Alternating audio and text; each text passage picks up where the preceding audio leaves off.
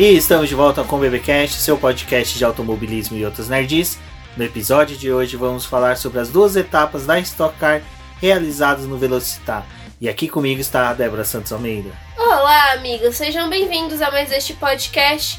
Bom, parece que o Cruze tomou seu danoninho e ficou bem forte para essa etapa e deu bastante trabalho, hein? Exatamente. Bom, eu sou o Rubem GP Neto e nesse episódio vamos falar sobre as duas corridas que foram realizadas neste domingo, no dia 18 de outubro, no Autódromo do Velocitar. E antes vamos aos nossos recadinhos da paróquia. Bom, pessoal, eu gostaria de pedir para vocês que estão escutando este programa conferirem a nossa campanha lá do Apoie-se, porque é com ela que a gente mantém o nosso trabalho aqui. Os links vão estar todos disponíveis aqui na publicação desse podcast e no seu agregador favorito. Então passe lá, apoie-se e venha fazer parte do nosso grupo do WhatsApp e conversar com a gente sobre Fórmula 1, Stock Car e outras categorias. Exatamente. Também não deixem de conferir o nosso canal no YouTube.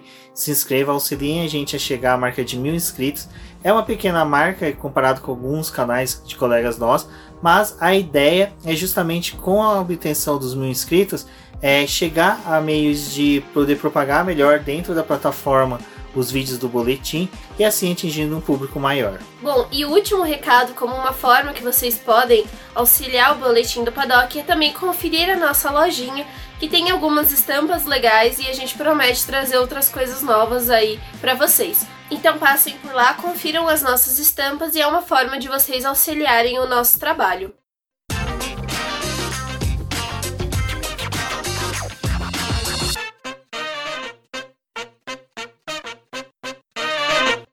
Bom, Débora, a Stock Car chegou ao Velocitar, o autódromo que fica em Mogi das Cruzes. E assim, a gente já tinha a notícia de que os Cruzes receberiam, né, a segunda a segundo pacote de equalização da categoria chamado PEC 2, em que traria uma possibilidade do carro se aproximar mais dos Toyota Corolla. Mas se a ideia era se aproximar, ela deu erro, porque simplesmente os Cruzes ultrapassaram os Toyota Corolla durante o final de semana. Foi um destaque da corrida, desde os treinos livres a gente já viu os Corollas figurando à frente dos Toyotas, quer dizer, desculpa, Corolla é da Toyota, na verdade os Cruze né, figurando à frente dos Toyotas Corolla. Então foi uma corrida típica para um calendário que estava vendo todas as corridas sendo dominado, a gente não gosta de usar esse termo aqui, né, pelos Toyotas Corollas, mas havia, né, uma certa aí, preferência deles pelas vitórias. Rubens, eu tava aqui pensando numa coisa. É, antes dessa etapa, né? Na verdade, a etapa do Velocitar ela seria uma rodada dupla. Seria a sétima e a oitava é, etapas, né? Disputadas nesse final de semana. E aí, como por uma questão de logística, eles não conseguiram fazer essa dessa forma. Foi adiado essa próxima corrida. Mas assim, eu fiquei imaginando, tipo, a gente teve essa corrida, né, num formato que a gente já tá mais acostumado, treino livre na sexta-feira, classificação no sábado, a corrida no domingo, mas assim, o Cruz ele realmente dominou, né? Tanto treino livre quanto as classificações, a gente tinha uma boa concentração ali entre os três primeiros com esses carros. Então, assim, o que a gente tinha discutido lá no outro podcast a respeito dessas atualizações e que até então não parecia que tinha dado muito certo, porque tinha equipe utilizando, outras não, umas testando para ver se naquele circuito ia dar certo, é, às vezes preferindo deixar para lá e não seguir com essa atualização porque naquele circuito não funcionava. Eu acho que dessa vez funcionou bem, porque a gente teve é, o carro que casou muito bem com o circuito e acho que essas atualizações também favoreceram o pessoal que estava com o cruze.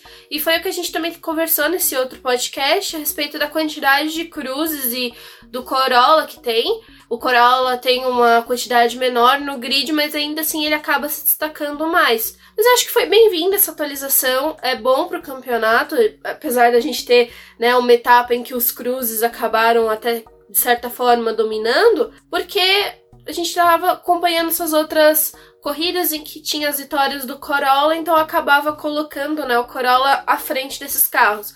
Agora o que me preocupa é quando tiver essa atualização do Corolla, como que vai ser? Porque demorou um certo tempo para a gente conseguir barrar um pouco o Corolla, né? E agora, se ele tiver atualização e voltar a disparar, vai ser um pouco complicado de equalizar esse pessoal aí. Exato. A questão da equalização achei que foi muito bem-vinda, porque realmente estava ficando chato e a gente tinha pilotos grandes disputando corridas com o Cruze, que a gente via que não estava refletindo o talento deles. Só uma coisa, é porque a gente tinha até quando a gente terminou de gravar aquele outro podcast, a gente ficou se perguntando se a gente tinha virado advogado do Cruze, né? Já até ficou com medo de estar tá defendendo demais o Cruze. Não, a gente não ganhou o Chevrolet, não temos nenhum desse carro. A gente ainda tá com o saudoso Rafael aqui, nosso golzinho. Exato, mas só que é, foi interessante essa atualização, que obteve um bom desempenho no carro, mas uma coisa que até agora há pouco eu estava gravando com o pessoal lá da zona de ultrapassagem, obrigado ao Gabriel, ao João pelo convite, e foi interessante que a gente até conversou que as corridas estavam vindo em pistas em que estavam temperaturas bem agressivas no asfalto, e que foi a primeira corrida em que a gente teve um cenário normal da Stock Car, que é sempre uma pista com temperatura amena, não é muito calor, também não é muito fria. Então parece que o Cruze pela primeira vez, na verdade os dois carros, pegou o perfil ideal de uma corrida da Stock Car. Porque, ao contrário de uma categoria internacional como a gente vê na Fórmula 1, a Fórmula 1 busca né, os países nos períodos em que eles estão com verão para poder pegar o asfalto mais quente por causa do pneu da Pirelli tem uma característica melhor no carro de Fórmula 1 por pistas mais quentes. A gente viu em Nürburgring agora uma característica diferenciada por estar mais fria. Contudo, na Stock Car, o pneu ele gosta do clima ameno, que é o de hoje, para um clima um pouco mais frio pela preservação dos compostos. Pirelli mesmo estava com receio né, dessa corrida, não pela questão do calor, mas pela questão da abrasividade da pista. Então, até quando teve as paradas ali durante a corrida, a gente viu o pessoal trocando mais pneus para poder ter uma performance melhor. Mas acho que realmente essa etapa ela foi bem interessante nesse sentido, até colocou o pessoal talvez mais em um pé de igualdade e aí a gente torce para poder ver como que vai ser esses carros agora em Curitiba, né? Exato. E agora falando em Curitiba, infelizmente será uma primeira etapa desde 2016 realizada lá que eu e a Débora não vamos estar presentes. Bom, até agora a gente não sabe, né, se vai ter ou não é, presença da imprensa lá no autódromo. Se tiver, eu até topo de ir.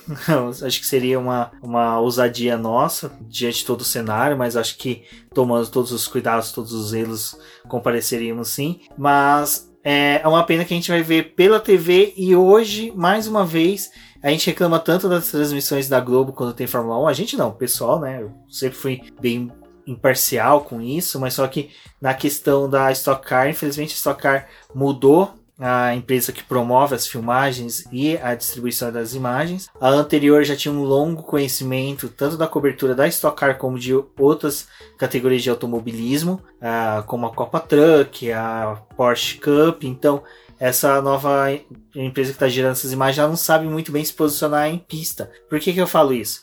A gente teve três lances importantes nas duas corridas que não foi filmado de forma correta. A primeira foi a batida, né, do Gabriel Casagrande, que simplesmente apareceu o carro dele desfrangalhado, mas a gente não sabia o motivo. Então simplesmente o carro dele estava com aquela parte lateral do escape aberta e não é. tinha razão pela questão ali do momento em que teve a corrida, realmente não pareceu em nenhum momento que o Gabriel teve toque com ninguém, né? Então que aquela a, o carro dele só realmente aquela peça soltou até porque tá numa área ali do carro que ela é muito mais quente, que era a parte do escapamento ali, então poderia ter sido só o calor que fez essa peça expandir e se soltou. Mas não tinha imagem, né? A gente teve a largada, uns trechos ali mostrando o pessoal disputando, mas não teve focado justamente no, no pessoal do começo.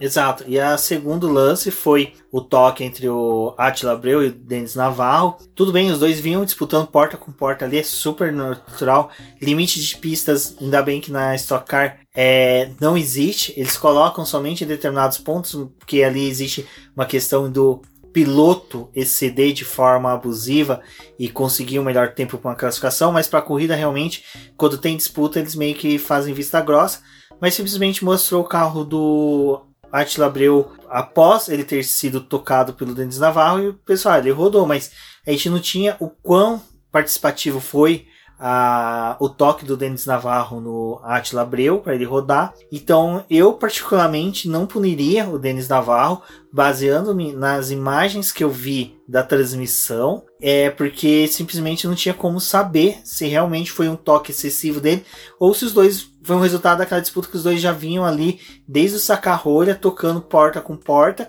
e no final sempre, às vezes, acontece de um rodar, é natural. É, parecia um incidente de corrida, né? Realmente, acho que na estocada, às vezes, a gente tem umas punições que às vezes rolam até depois da corrida que a gente fica meio assim, por que que aconteceu essa punição depois que a prova acabou, sendo que nem parecia algo tão grave, mas teve isso, eu, eu é, achei que foi um incidente de corrida também. Não teria levado para esse lado da punição, porque ali tava todo mundo muito junto, né? E era óbvio que ali não ia ter como todo mundo fazer aquele traçado. Acho que foi a mesma coisa da questão do Rafa Suzuki, né? Aquela hora que ele rodou ali também. Tipo, eles estavam enfrentando, tentando fazer um traçado onde não, não tinha como caber os três carros. Então o Rafa acabou levando a pior e rodou, né? Exato. Então você tem essa questão que a transmissão foi falha nesses dois momentos, que foram momentos que sim, a gente poderia ter tirado alguma algo a mais para até comentar com vocês durante o podcast, mas pelo menos nesse negócio da punição, eu particularmente não vi motivos para punir. Eu não teria punido o Denis Navarro. E o Denis Navarro também é um cara que merece um trechinho no podcast falando de como ele tá evoluindo. Tá sendo satisfatório ver a evolução dele é algo que melhora muito até mesmo para a categoria, porque o Denis Navarro era um piloto que vinha muito apagado, mas é uma questão de que ele casou muito bem com esse carro. E isso a gente está vendo acontecer com outros pilotos. Mas voltando à questão da transmissão, e por último, a que vai gerar até o próximo debate, que foi a ultrapassagem do Ricardo Maurício sobre o Matias Rossi. É, a reta principal ali do Velocitar, ela tem tipo de uma subidinha, uma cria uma lombada, né? Para depois ter a descida e entrar na primeira curva. O que acontece é que a posição que estava a câmera de televisão filmando, os pilotos quando acabavam de fazer a curva zero, eles sumiam da pista em decorrência dessa lombada gigante, desse lombo que tem na pista. Então você só via eles depois que eles tomaram a bandeirada. E na hora que deu essa sumida, a gente não viu o Ricardo Maurício efetivamente ultrapassando o Matias Ross. A gente só viu depois que no ponto que seria tecnicamente o final da volta, ele ultrapassando o. ele já à frente do Matias Ross a gente olhou no site da Cronon, né, que é a empresa que faz a cronometragem oficial da categoria. E quando eu falo oficial é porque é essas informações que a gente tem e que a própria categoria passa para que a gente possa ter acesso, para que a gente possa saber o resultado dos treinos, da classificação, para informar para vocês. Então, todos os nossos posts de treino classificatório, treino livre, são baseados nos tempos que são disponibilizados pelo, pelo site Chrono e que a própria categoria utiliza e a CBA utiliza também para outras categorias, como a Copa Truck, a Porsche Cup, a Stock Light, inúmeras. Enfim, então, como a gente não teve essa visão, ah, pra gente, o Ricardo Maurício ultrapassou no último momento. E, cara, que, que gostoso que foi ver isso durante a corrida, que empolgante que foi. Cara, Ricardo Maurício brigou até a última hora com o Matias Rossi, que é um piloto que a gente tá torcendo muito na Stock Car. Então foi triste saber depois que meio que resolveram no tapetão. Pegaram uma foto lá aleatória e falaram: Não, olhem nessa foto, o Ricardo Maurício está atrás. Ficou muito ruim porque a transmissão não mostrou e depois a gente teve a questão do debate da, do Chrome, que a gente vai falar um pouquinho mais à frente, né, Débora? É, eu só queria destacar mais uma coisa nessa questão de transmissão. Tudo bem que depois eu volto para essa do Ricardo Maurício, mas também foi o abandono do Daniel Serra. Demorou para poder mostrar, ele sumiu da, ele tava ali disputando acho que a segunda posição, e aí ele sumiu, caiu para os últimos e aí a gente viu que ele realmente tinha abandonado. E no mesmo momento, o Gaetano de Mauro também abandonou. Então parecia assim que, né? Parecia que tinha acontecido alguma coisa com os dois juntos, assim. Talvez uma disputa, mas não, cada um abandonou em um trecho da pista, mas eles abandonaram juntos. E aí também ficou meio assim, sem explicação o que, estava acontecendo. Eu acho que também outra imagem ali que ficou meio perdida foi o acidente lá do mecânico nos box com o, com o carro do Pedro Cardoso também, que a gente só foi descobrir quando a corrida acabou. Que foi falado que o Pedro tinha tido um problema, mas a imagem em si só foi gerada depois, né? A gente só conseguiu ter ideia do que do, da gravidade do acidente depois. É, então, o pessoal da transmissão tá bem perdido. É uma pena, porque, cara, era irretocável as transmissões da Stock Car no passado e ficou bem ruim, mas fechando essa questão da transmissão, a gente já pode adentrar desse negócio da cronometragem, porque para mim foi um balde de água fria na segunda corrida. Um dos dois baldes, eu vou ter o. Não, eu vou fazer um terceiro Vamos balde. fazer um, um Não, quadro, fa- não, um a gente- quadro, balde de água fria. É, tipo a, tipo a sala da Dona Florinda, naquele episódio que tem mil goteiras. Cada goteira que teve ruim nessa corrida, que gerou um balde de água fria, foi na segunda corrida, na minha opinião. A, essa da cronometragem, acho que foi o balde mais cheio que tinha. Tinha até uma carpa que veio dando um rabada na nossa cara, porque foi. Cara, foi patético. Eu, pra mim, tinha mantido o Ricardo Maurício. Desculpa, Matias Rossi, mas. É, por que, que eu teria mantido o Ricardo Maurício? Ah, pra quem já foi em autódromo, ou pra quem invadiu o autódromo de Interlagos também, vamos pôr dessa forma, já viu que na pista é feito. Até a Mariana Becker, até nas transmissões, o Marcelo Coelho já mostrou os riscos que tem na pista. Que eles passam os cabeamentos de sensores que fazem a cronometragem. Então, a partir do momento que passa o piloto naquele ponto, sabe-se que ele é, teve a passagem naquele exato momento do tempo. Que aí é onde que ofere o tempo até mesmo da pole. É, nesse negócio do cronômetro da Stock Car, ah, não é igual da Fórmula 1 que a gente tem, né? Os carros têm um milhão de sensores e quando já tem a ultrapassagem no aplicativo já mostra a troca de posição. O cronômetro da, da Stock Car e dessas outras categorias é diferente. É um sensor específico da pista, quando o carro passa, ali ele determina a posição que o carro tá na pista. Então a gente demora uma volta, teoricamente, para poder saber todas as movimentações que teve. Aí ele mostra com uma bolinha verde quem ganhou posição e com a bolinha vermelha quem acabou caindo, né, e perdendo as posições. É assim que funciona. Não é igual da Fórmula 1 que já o fulano chegou, ultrapassou, já já troca. Tem esse delay. Exato. Então, é, tem essa questão, mas só que como a Débora falou, os carros da Stock a gente só fica sabendo quando passa nesse determinado ponto. E é por isso que ficou muito estranho o Matias Rossi permanecer na segunda posição, sendo que se na Stock Car você só tem um ponto de oferimento, de que é oferido o tempo de volta e a posição que você tá, como a categoria ficou sabendo que o Ricardo Maurício estava atrás do Matias Rossi, tipo 10 metros antes desse ponto, que é onde que mais ou menos eles utilizaram de foto para poder falar, não, o Matias Rossi estava na frente, sabe? Ficou ficou muito feio e tipo, usaram uma foto como se fosse a final lá do Copa Pistão em que o McQueen usou a língua para ultrapassar, é, sabe? É, é da época do de jockey, de utilizar uma foto para oferir se o piloto ultrapassou ou não. Então eu achei muito chato essa questão. Porque simplesmente a corrida inteira a gente utiliza um ponto para oferir o tempo e a posição dos pilotos. Mas na última volta a gente vai usar onde está a bandeira. É, foi, ficou meio esquisito isso, né? Não, e até, desculpa, o Gabriel Savage, que estava gravando comigo no Zona de Ultrapassagem, ele permaneceu com a tela do crono dele aberto na da cronometragem da Stock Car e até agora estava constando o Matias Rossi em terceiro e o Ricardo Maurício em segundo. Então o oficial que é do site que a gente utiliza, que ele realmente dita as regras, saiu e depois a CBA fala: não, o Matias Rossi é o segundo e o Ricardo Maurício fica em terceiro, porque nessa foto mostra que tá 0,20 é, 0,20 centésimos atrás. Cara, no o- esse cronômetro, né? Essa empresa, depois no final da corrida, eles geram os PDFs. Que são com os resultados oficiais, né? E com esse resultado oficial, realmente, o Matias Rossi ficou na segunda posição e o Ricardo Maurício em terceiro. Mas é, geralmente eu coloco, quando a gente tem as corridas da Stock Car, eu coloco o print da última tela lá nos posts. E esse final de semana eu não coloquei, porque nessa, segun... nessa corrida, né, ia ficar errado eu colocar ali, sendo que depois que a corrida acabou, não. Falaram que o Matias Rossi tinha ficado e lá no negócio do cronômetro tava mostrando que era o Ricardo Maurício.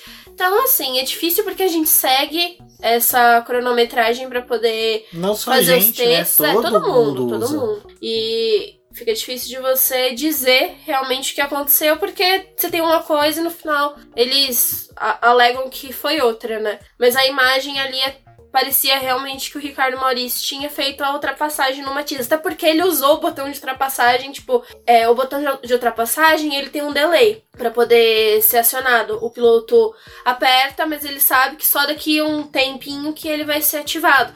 Então, quando o Ricardo Maurício acionou, ele teve essa potência na última volta, né? Nesse final de volta. Então, realmente parecia que ele tinha conseguido essa posição por causa que ele tava com mais potência do que o carro do Matias, né? Mas assim, difícil, né? A gente já teve outras situações que também a folhinha falava uma coisa e no final a transmissão dizia que é outra. Então é complicado. Bom, tirando todos esses percalços que tivemos na final de semana, as duas corridas foram excelentes, gostei demais. Acho que foi uma das melhores corridas da Stock Car que eu assisti nesses últimos anos, porque tivemos vários pegas e foram pegas de um, um foi tipo disputas desleais, foram muitas disputas realmente que o piloto tinha que se concentrar, buscar, apertar bastante o adversário. Então foi bem bacana. A primeira corrida teve vitória do Júlio Campos, que obteve a pole position, mas aí tem aquela coisa, ele obteve a pole position tendo o carro mais leve, com pouco combustível, ou seja, tinha combustível apenas para a primeira corrida e fez uma corrida muito boa, mas só que assim, agora a gente começa a entrar numa questão. Ele estava com pouco combustível, for, é, mensurou a corrida inteira, o final de semana inteira para obter só a primeira corrida na primeira prova, fez o que o Bruno Batista fez na última corrida lá em Cascavel, então fica muito Cascavel, é Cascavel Goiânia, Cascavel isso, desculpa. Então fica muito latente que alguns pilotos vão tentar isso no futuro. Então é algo que eu acho que a categoria tinha que pensar bem na questão do piloto que faz a primeira corrida e descarta a segunda. Eu nunca gostei muito disso, da, do fato de descartar a segunda corrida e você só focar em uma corrida. Na verdade, assim, né? Stock Car tem muito disso. Às vezes o piloto só foca em uma corrida porque não teve uma boa classificação, então não vai conseguir extrair muita coisa da primeira corrida e acaba indo bem na segunda. A gente tem o Rubinho que é a prova, né? Mas do... o Rubinho ele começa correndo a primeira e termina Não, segunda, sim, né? mas o, essa questão de você vencer a primeira corrida e não conseguir terminar a segunda, eu nunca fui muito fã, porque o pessoal acaba estragando o carro completamente na primeira corrida e aí a justificativa é essa para não participar da segunda. E o grid da Stock Car esse ano já tá curto, né? 24 carros, então o abandono desse pessoal aí também acaba causando, acho que até problema pra própria corrida, porque a gente gosta de um grid mais movimentado. Exato, então tem essa questão, mas a, a primeira corrida foi bem bacana. Tivemos o incidente do Denis Navarro e do Attila Abreu, que a gente já comentou. Para mim e pra Débora foi incidente de corrida, não tinha que ter a punição. Eu achei a punição excessiva, mas o que é legal é que a gente viu pilotos crescendo nessa segunda etapa, nessa primeira etapa, desculpa, na primeira corrida, e foi gratificante, principalmente ver o Gabriel Casagrande fazendo uma boa corrida, o Atila, ah, Atila não, desculpa, o Alan Kudair também fazendo, mostrando um crescimento da equipe Cavaleiro, da equipe Brown, né? Então tá sendo bem, bem legal, assim. Eu acho que Stock Car, cara, tá sensacional.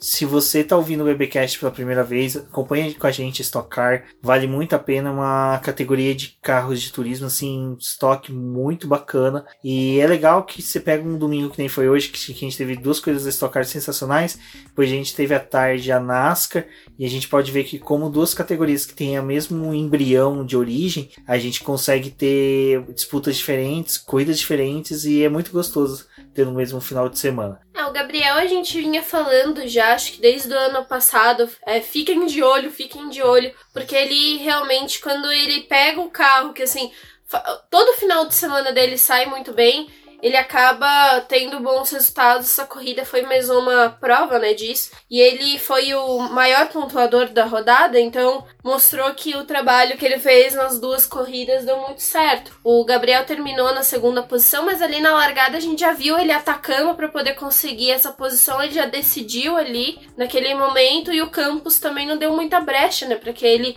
conseguisse essa primeira posição. Então, acho que foi uma corrida bem interessante do Gabriel e da Blau ali da, uh, da dupla, né, em si, do Alan Kodair e do Diego Nunes, acho que também foram boas corridas. Uh, eles estavam mostrando já nos treinos livres que provavelmente estariam entre os primeiros, então foi bem interessante a gente ter visto essa combinação. O Alan Kodair terminou na terceira posição dessa primeira corrida E o Nunes, ele, né, deu o pulo do gato ali para poder conseguir largar da pole da segunda. Então, acho que foi um bom resultado ali pro time, é, resultados diferentes. E a Blau tá nessa, né? Eles estavam tentando conquistar corrida, eles estão vindo nessa crescente. E cedo ou tarde, né? Isso ia acontecer. Felizmente aconteceu com o Diego Nunes. Eu acho que tá, eles estão casando muito bem. A gente tá vendo esse ano, principalmente, é, o Rumens falou, pilotos que estavam um pouco apagados nas outras temporadas, pilotos que não tinham um carro tão bom, acho que estão se acertando muito bem com esse equipamento. E a gente tá vendo, sim, corridas extremamente disputadas. Às vezes acho que até nos textos ali eu não faço jus totalmente ao grid, porque a gente acaba falando mais dos 10 primeiros, a gente tem ainda muito essa questão, acho que meio que estilo Fórmula 1, né? Os 10 primeiros e é, ser mais grandioso, mas quando você olha pro grid como um todo, a gente tá tendo uma boa movimentação, assim. O pessoal tá realmente indo atrás de pontos e tendo boas disputas. E nesse final de semana que a gente teve essas duas corridas, uma seguida da outra, a gente pôde ver o pessoal muito conservador ali na primeira corrida, é, evitando toque, evitando estragar o carro, porque muitos realmente estavam querendo fazer duas boas corridas. Acho que da primeira corrida a gente ainda consegue extrair uma questão que, sim, é uma pena a gente ver o Cacá Bueno tendo péssimo campeonato. Eu sou um cara que cresceu assim vendo ele. Até estranho, né? Falar eu cresci vendo ele, porque o Kaká não é uma diferença de idade tão grande assim para mim, mas a fase que ele tava sendo um dos melhores pilotos sim do Brasil. Eu, eu era já moleque, então acompanhei ele, vi ele. Uh, os títulos dele na Stock Car foram títulos irreparáveis. Infelizmente a gente teve algumas passagens aí de CBA, de outras entidades que acabaram prejudicando o caminho dele, mas eu acho que ele perdeu um, um pouco alguma coisa no caminho, mas só que o Cacabuena é um cara que eu acho muito interessante que a gente sempre vê ele com entrevistas otimistas para a próxima corrida, otimista para a próxima temporada e eu acho que é um piloto que merecia sim ter uma chance novamente numa equipe grande. Pra quem sabe. É que a Crown é uma equipe boa, não é uma equipe tão ruim. Mas eu, mas eu acho que ele poderia sim tentar, sabe, uma, uma outra equipe no futuro para ver se consegue voltar a ser aquele grande piloto do passado. Mas infelizmente é aquela coisa que até esses dias foi aniversário do Carlos Del Valle do podcast F1 Brasil. A gente. Eu tuitei uma brincadeira do Eduardo Patriota, que é uma frase do Del Valle que é o cara se classificar mal, daí ele fica lá chafurdando na, na, no meio do pelotão do Afeganistão. E é, é, é o que está acontecendo com o Cacabueno. As péssimas classificações que o carro tem, ele acaba caindo no meio do pelotão do Afeganistão e fica chafurdando ali. Aí tem toque com pilotos que são menos talentosos do que ele. Então eu acho que é uma pena. Eu acho que o Cacabueno é um piloto que eu gostaria muito de ver ele numa carreira internacional como Fraga tem, como Daniel Serra tem, com mais destaque. Você falando disso da carreira do Cacabueno, é, não tem muito tempo que ele estava correndo ali no Jaguar Truff, né? E a gente viu as corridas que ele fez assim, tendo conseguindo pole, vitória e sendo muito consistente com um carro que proporcionava que com que ele fosse colocasse todo o talento dele, né? E de fato, ali quando a gente tava vendo as corridas do Jaguar E-Truff, era muito ele, o Sérgio Jimenez e ali disputando, então acho que assim, é, realmente é difícil para um cara como o Kaká tá ali no meio do pelotão e saber que tem outros pilotos que às vezes podem causar é, estragar o carro, bater, ter essas disputas mais duras num, num, momento como esse acaba prejudicando a corrida dos dois, né? Então, sim, a gente tá vendo o Cacá Bueno é, nesse ano complicado e também tem o Daniel Serra, né? O Daniel Serra é um excelente piloto, a gente falou várias vezes do fato dele administrar as duas corridas para poder conseguir um, um resultado melhor, conseguir pontos. Foi muito assim que ele conseguiu os campeonatos dele, mas esse ano tá sendo terrível pro Daniel Serra. Ele vai bem numa corrida, na outra ele já não consegue ter um bom resultado. Nessa segunda ele abandonou, então bem complicado isso. Bom, e na segunda corrida a gente teve a vitória do Diego Nunes, mas começa a corrida exatamente com o amargo que o Júlio Campos aplicou. É, eu, como a gente falou, a gente não gosta disso, mas só que para mim eu acho que tem que ser inadmissível fazer o que foi feito. Eu acho que patrocinadores tinham que bater em cima, emissora, todo mundo que é envolvido com a categoria. Por fim, é como eu mencionei agora há pouco, é uma prática que vai ficar comum entre os pilotos, principalmente que eles viram que o Bruno Batista conseguiu fazer isso muito bem em Cascavel. Fábio Campos agora. Fábio Campos não. Fábio Campos deve estar pensando em mim por 35 blocos que vai ter amanhã do café com velocidade, mas com o Júlio Campos conseguindo isso na primeira corrida. Mas, como eu falei, o destaque tem que ser do Diego Nunes, né? Porque o carro da Brawl tá crescendo, tá melhorando. A gente teve o Alan Kodair no pódio na primeira corrida. O Diego Nunes já tinha sido rápido nos treinos livres. E nessa corrida, né, Débora? Ele foi muito bem. Eu acho que é um destaque bem é, bacana da gente poder falar hoje. Vitória merecidíssima dele. Esse é o balde de água cheia, de água quente. Esse é aquele baldezinho melhor, que tá um pouquinho mais, poderia dizer, uma temperatura bem melhor. Bom, acho que essa corrida do Diego Nunes é aquilo que eu falei, né? Realmente a Blau tava vindo, construindo para poder conseguir bons resultados e saiu essa vitória aí para eles nessa segunda corrida e também o resultado que eles tiveram ali na primeira prova, acho que é bem-vindo, né, para a forma como o time tá conduzindo as coisas. A gente tá vendo o César Ramos ali liderar o campeonato sem ter nenhuma vitória. Então eu acho que tem toda essa coisa, né? De você começar a perceber que nem sempre quem é que tá vencendo tá tendo os melhores resultados no grid e tá conseguindo mais pontos. Eu acho que é o que uma, uma das coisas, um dos fatores que a gente tá vendo a Blau mostrar nesse campeonato, também tentando conseguir melhores resultados, nem sempre só a vitória. E eu acho que a vitória na segunda corrida é até um pouco melhor do que a primeira, né? Porque quando a gente olha essa questão do Júlio Campos de, putz, ter estragado completamente o equipamento na primeira corrida e ter ficado sem nada para a segunda, o cara que venceu a segunda corrida, ele foi conservador na primeira, porque a gente viu o Nunes terminando a prova na décima posição. Mas ainda assim ele teve equipamento para poder ganhar a corrida, né? Acho que é importante também ressaltar isso. Ano passado a gente via um pessoal que acabava tentando ficar na décima posição para largar da pole, dava duas, três voltas, já tinha caído pro meio do pelotão porque gastou muito equipamento no começo da corrida e também não tinha muita coisa para segunda, né? Exato. E foi o que a gente até comentou antes de pilotos poderem fazer boas estratégias sem precisar sacrificar as duas corridas. Um piloto que a gente teve com isso foi o Casagrande, né? Tanto na primeira e na segunda corrida. O Diego Nunes, novamente, eu acho que até o Matias Rossi foi um exemplo disso, que ele largou lá no fundo, né? Ele largou bem atrás e conseguiu ter uma estratégia de, assim como o Diego Nunes e o Daniel Serra, de permanecer ali entre oitavo, nono e décimo para poder sair na pole na segunda corrida sem ter prejudicado a primeira corrida, sem ter tido que recolher. Então isso foi ah, muito o bacana. Rossi, ele terminou a primeira corrida em oitavo e a segunda ele conseguiu a segunda posição. Então acho que ele teve uma estratégia realmente que dá pra gente colocar aí parecida com o que aconteceu com o Nunes. Exato, então acho que, cara, foi, a segunda corrida foi muito bacana. Foi uma pena o Daniel Serra ter quebrado. Acho que ele tem, precisa fazer uma etapa na Bahia para poder ter uma sessão de descarrego, porque a zica tá muito grande ali pro lado dele. Um piloto que ficou bem apagado durante o final de semana inteiro foi o Rubim Barrichello, a gente quase não viu ele. E outro ponto que é interessante é que o César Ramos continua na liderança sem vitórias, e isso é uma coisa que até a gente comentando lá no Zona de Ultrapassagem, se incomoda ou não as pessoas. Eu falei que não me incomodo, porque faz parte do automobilismo você ler, estudar o seu regulamento para você saber aonde que você vai poder extrair pontos positivos e como ganhar um campeonato.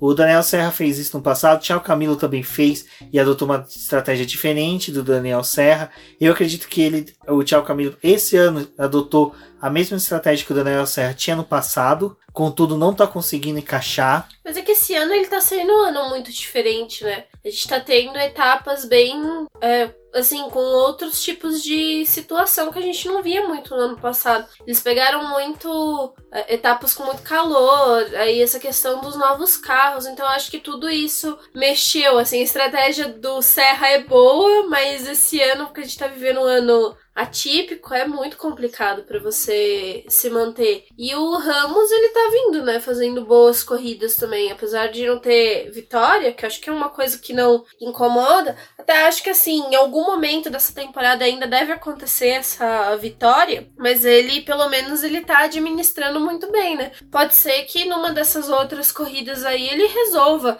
é, sei lá, se dedicar à primeira corrida para poder conseguir essa vitória e a gente veja esse movimento de não ir tão bem na segunda.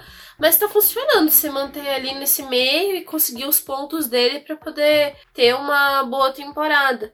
E o, o Camilo acho que perdeu um pouco dessa, desse destaque, assim, mas é mais por conta dessa temporada que a gente tá tendo. Se fosse, um, acho um, um momento normal assim, provavelmente estaria funcionando o que ele tá fazendo. Bom, acho que foi isso do final de semana, né, Débora? Teve muito mais coisa, com certeza, mas vocês podem conferir nos posts lá do site do Boletim Paddock. A Débora fez todos, desde a, do preview da etapa até as duas corridas.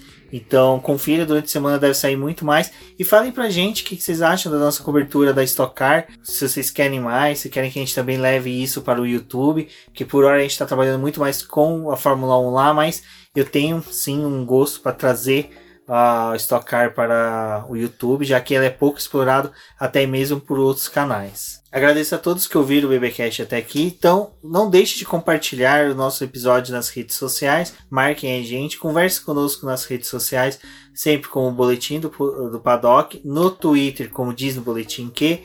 Eu sou o Rubem GP Neto, um forte abraço e até a próxima. Eu sou a Débora Almeida, no Twitter como The Flowers. Acompanhe o nosso trabalho nas redes sociais, lá no YouTube, Facebook e em todas as plataformas como Boletim do Paddock. Até a próxima!